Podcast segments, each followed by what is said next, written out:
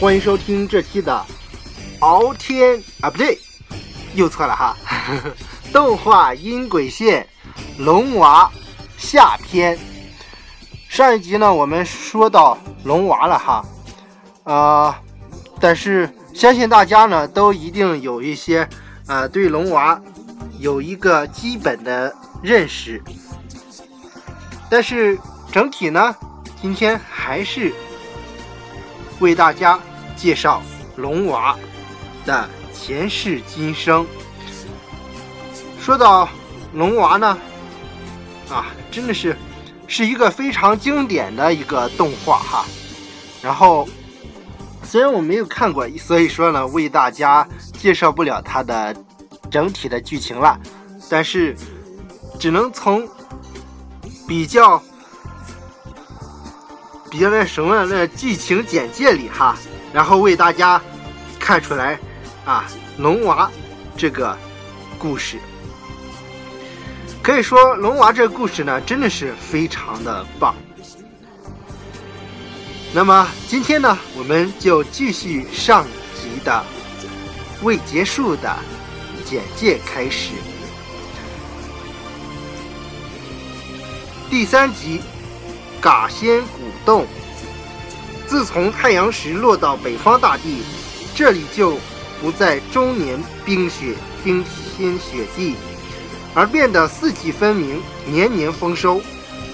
村民的粮食堆满山洞，太阳石给这里带来的变化，使银蛇老妖深信这里就是神秘竹简上所说的太阳石，而且是非天神不可获得的。于是他开始等待时机，借用神灵的力量，达到摄取太阳石能量的目的。恰逢此时，白龙寻宝来到银川领地，这一切全被萨满看在眼里。他知道更大的灾难即将来临，而且天上一日，人间三年。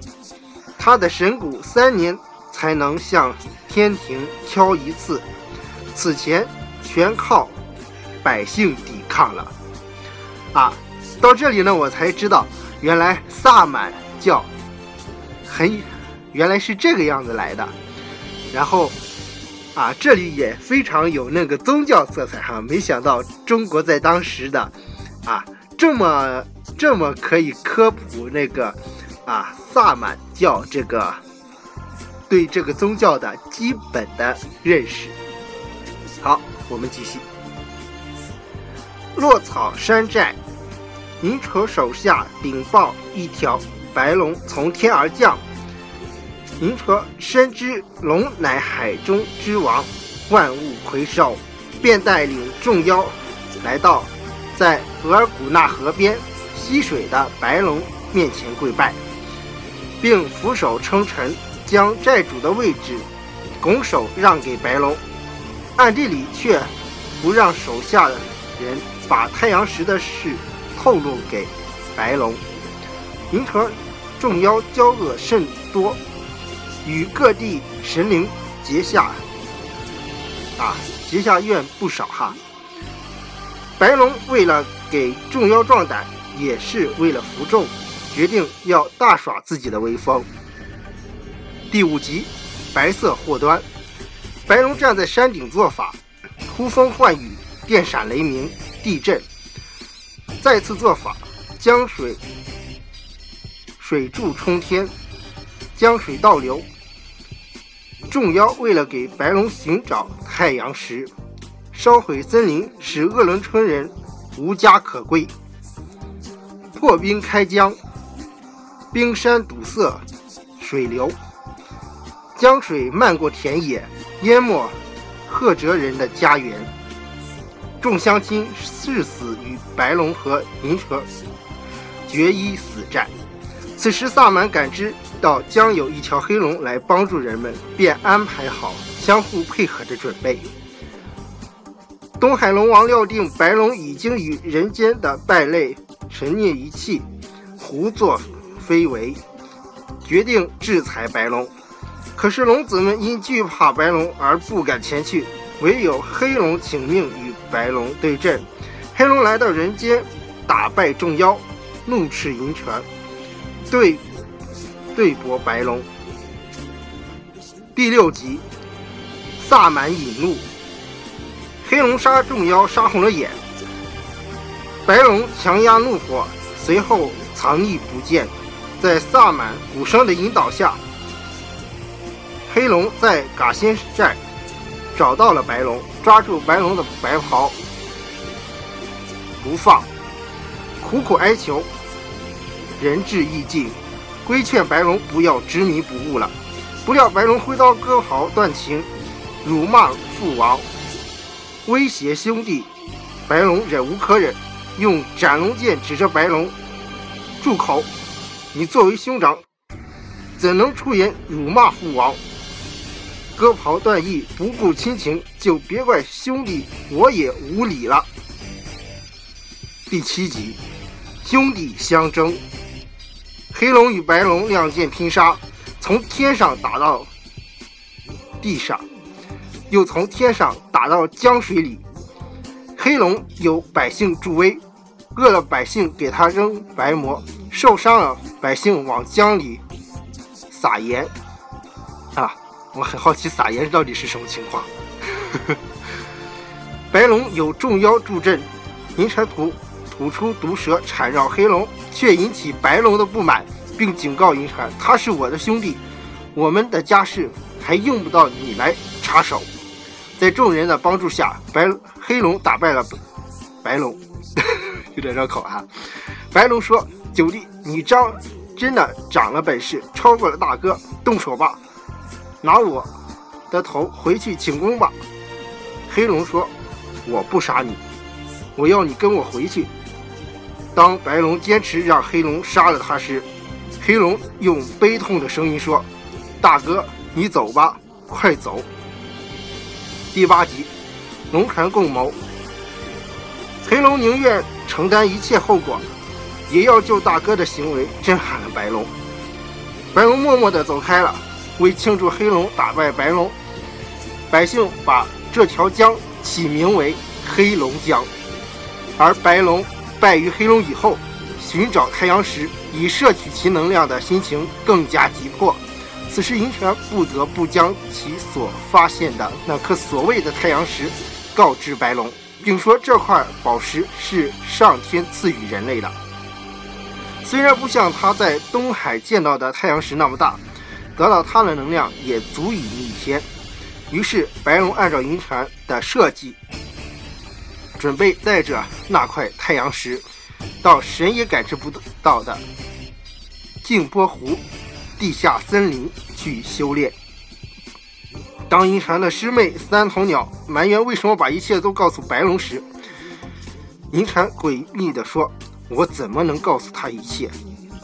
他知道的都是我希望的。”第九集石破天惊，因为要想控制太阳石的能量，就必须把。它存放在用黄菠萝木制作的木匣里，所以银蟾大师砍了山上的黄菠萝树，又在寻找大兴安岭的鲁班传人制作装太阳石的木匣。这一切准备停当后，白龙做法击中太阳时，宝石出现，地动山摇，人间季节气候骤然变化，村民跪拜祈祷，黑龙焦急地面见龙王。人间一定受了遭受了大难，您就允许孩儿去看看吧。龙王禀报天庭，玉帝说：“你的长子白龙开启天庭封印，私自跑到人间，还没有治罪。而如你的幼子也在和人间私自联络，你还敢上殿禀奏？”第十集，神龙转世，太白金星禀玉帝。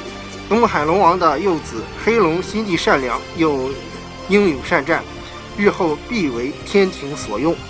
臣建议派黑龙下界历练，还能解决解救黎民百姓。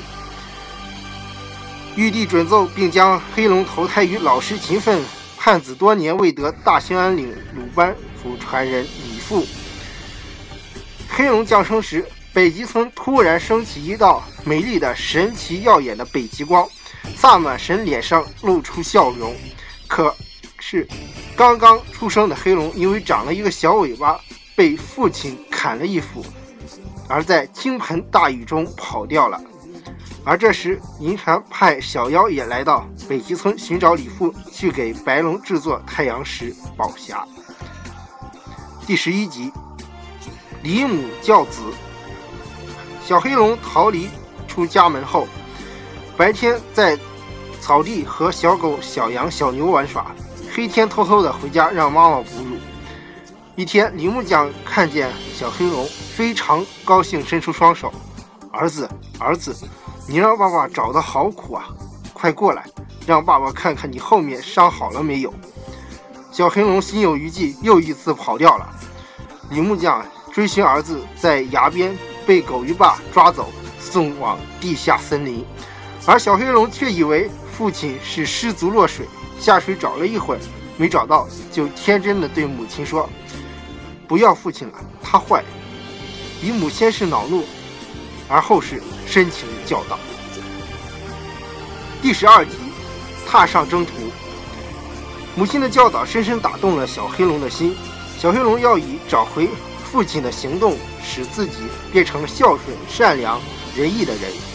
小黑龙在大江里、森林中寻找父亲的路上充满艰险，锻炼了意志，也懂得了人间的道理。小黑龙在鄂伦春部落结识的小朋友。使自己懂得了天下没有父亲对自己孩子是不好的，在救助鄂伦春小朋友与野猪搏斗，身负重伤，博得了鄂伦春人的喜爱。第十三集，指点迷津。在鄂伦春族族长的引导下，小黑龙见到了萨满神，萨满神为小黑龙起名龙娃，给龙娃指点迷津，并把鄂伦春人的宝贝。吴建功给了龙娃，告诉龙娃剑在心中。银蝉的车队驶过五大连池，哎，车队 那时候有车队哎。再走三百里路，就到了极乐村。居住在极乐村的芒姐、芒妹发现了那颗真正的太阳石，并且知道是太阳石把这里变成了风调雨顺的极乐村。所以他们觉得还不如把极乐村改成太阳岛。龙娃初时参加。第十四集暗中相助。为了不使龙娃寻父心急走错了路，萨满设计参压出面暗中帮助龙娃。蟒蛇姐妹担心银蝉一伙窃取太阳石，而在太阳岛守护。当银蝉押李木匠去地下森林的车队路路经太阳岛时，蟒蛇姐妹奋力阻击，将银蝉车队打得落花流水。啊，中间呢我们就略过几条了哈，因为这一集呢实在是特别特别的多了。啊，然后呢，在这上面呢，的确已经介绍到第二十六集呢，嗯。就已经全都介绍完了，啊，实际上这个有五十二集啊，分成了两部来进行了播放，啊，但是真的是，怎么说呢？后边没有资料了哈，真的是一口气基本上快读完了，嗯，我们再看一下，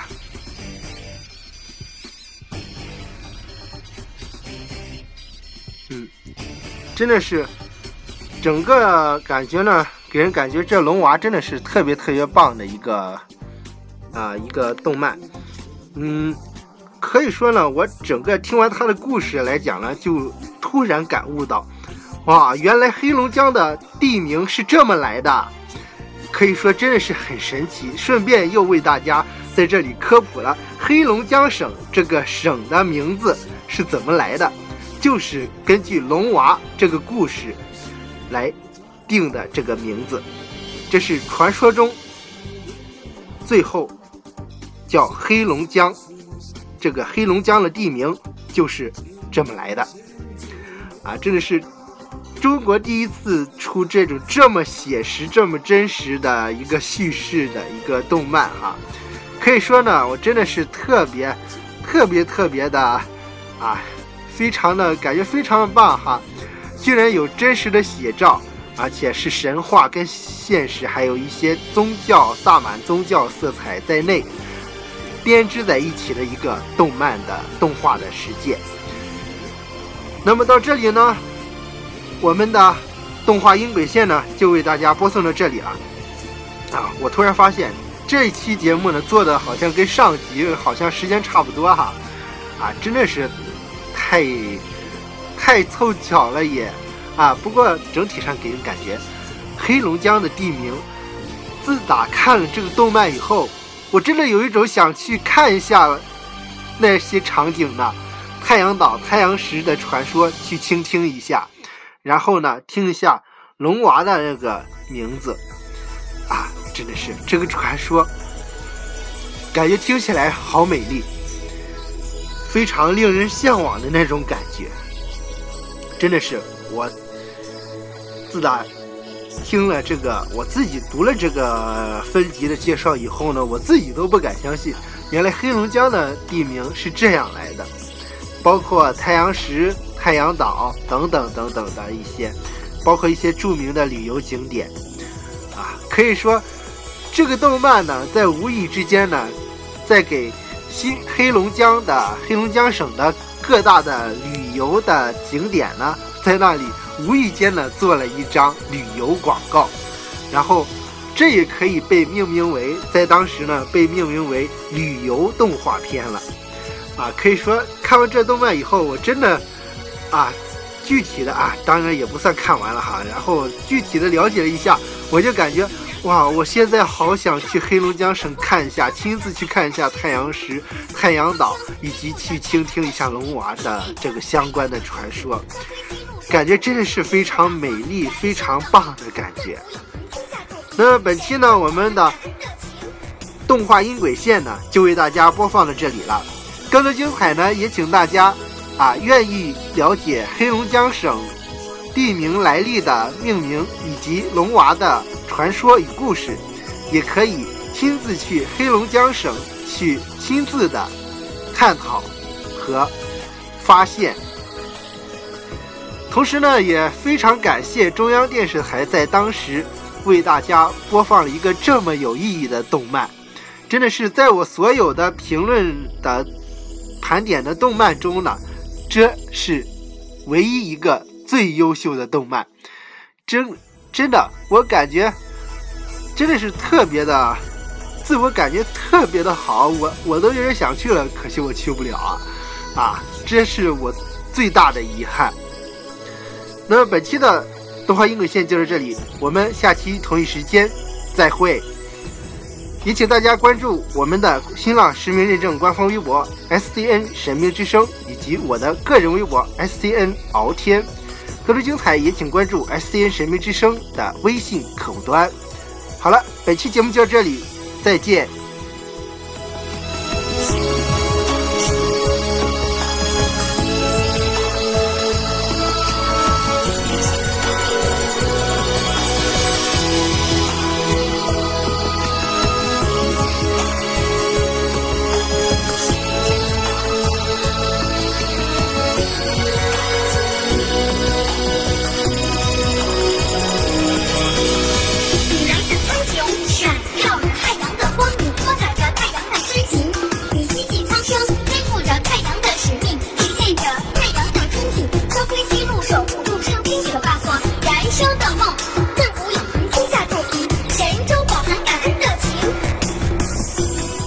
另外呢，也提前预告一下哈，我们下期呢将为大家开始填坑了，再次填一个坑，就是我们之前承诺的京剧猫的分级的分级盘点的节目，将会连播二十天哦，大家一定会超级期待的。更多精彩呢，请期待下一期动画音轨线京剧猫分级盘点。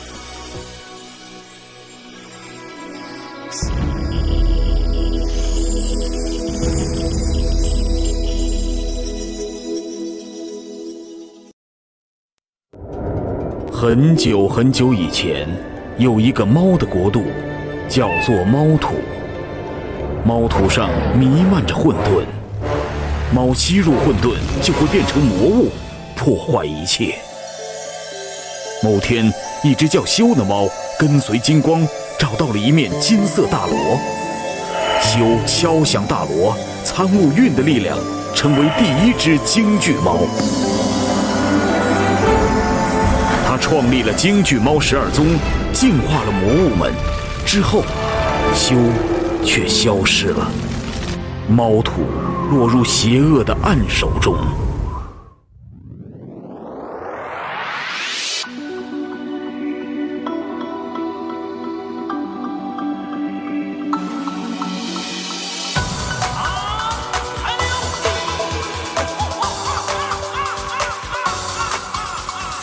风把一样的奔跑，京剧急流狂飙。昨日的光荣已远去，梦想闪耀，光芒万丈。什么岁月山高，见证黎明不晓，真正的英雄已苏醒。闪转抗我呼啸，小心暗黑魔道，路就